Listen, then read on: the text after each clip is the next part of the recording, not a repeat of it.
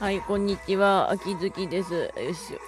というわけで、やってみようかと、推しの話をして、うん。ようやくこのタグをやろうと思ってたんだけど、あれだったね。よし。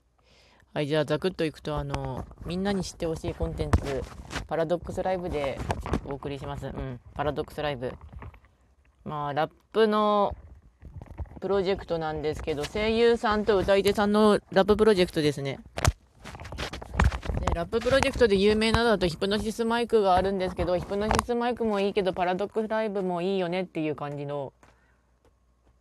推しの話配信です。うん、どういうやつかというと、5分でまとめるとあれなんだけど、あの、と、と、近未来で、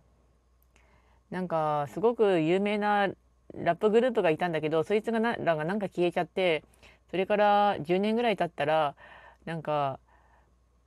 謎の招待状が来て、あの、総当たりで対決してね、勝ったら100億円もらえるよ、ついでに伝説のチームと戦えるよっていう感じのやつなんですけど、まあ、チームが、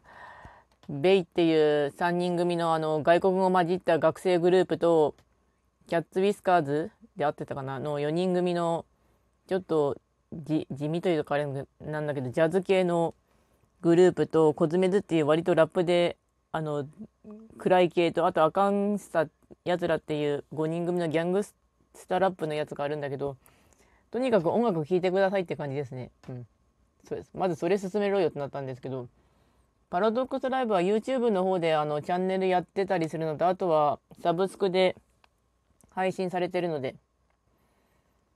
であの、まあ、キャラクターがいろいろいるんですけど14人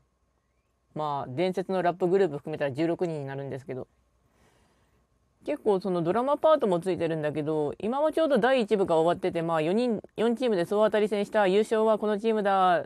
エピローグさあみんなでシャッフルユニットやろうぜまでは行きました。でそのシャッフルユニットの CD が最近出たんですけど CD つか音源がすごく良いので聞いてください。あの聞いてください。聞いてほしいか。パラドックスライブシャッフルチームショーボリューム1ってなってるので、うん。パラドックスライブで検索すれば出てくるのと、あと4チーム全部、あの、傾向が違うので、絶対合う。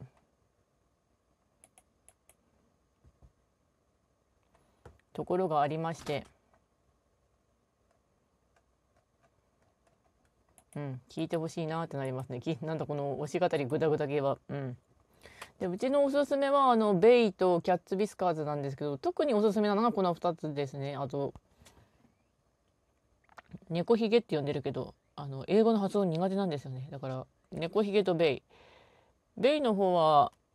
あもう2分しかないあの学生3人組なんですけどすごくラップが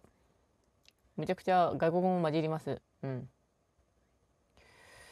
で音楽自体本当に良いのとあとパラライも伸びてほしいっていうかいろんな音楽あってラップスタイルもこんなんあるんだよっていうのを是非とも聞いてほしいので、うん、おすすめですパラドックスライブ。熱い語りしろって言っても多分あの難しいんですけどドラマ CD の方はちなドラマのパートの方はちなみにあのベイ割とベイとかが中心になって他のチームの謎やら実は奥さんの人工呼吸器抜きましたとかそういう連中もいるんですけど、うん、まあ残りあ少ないなパラドックスライブはちなみにあのヒプマイみたくあのヒプノシスマイクというマイクじゃなくてあの幻影ラップっていうあの幻影が出せるアイテムがあるんだけどそれを使うとみんながトラウマに苛まれるってやってそのキャラクターのトラウマも一つの見どころです。人工呼吸器を奥さんのやつ引っこ抜きましたとか親に持ってたレコードを燃やされましたレコードとか音源燃やされましたとかお母さんに王子様共有をされましたとか仲間みんな死にましたとかそんな感じです。うん、そういう黒いところもあるんだけど音楽の方は結構前向きだったりラップが本当にちゃんあのお皿で作って料理出して叩き割るか叩き出す感じなんで叩き出すっていうか出す感じなのでぜひともパラドックスライブ良ければ聞いてくださいね。というわけで5分なので終わります。それではご視聴ありがとうございました。それではまた、うん、これ他のも撮ってみたい。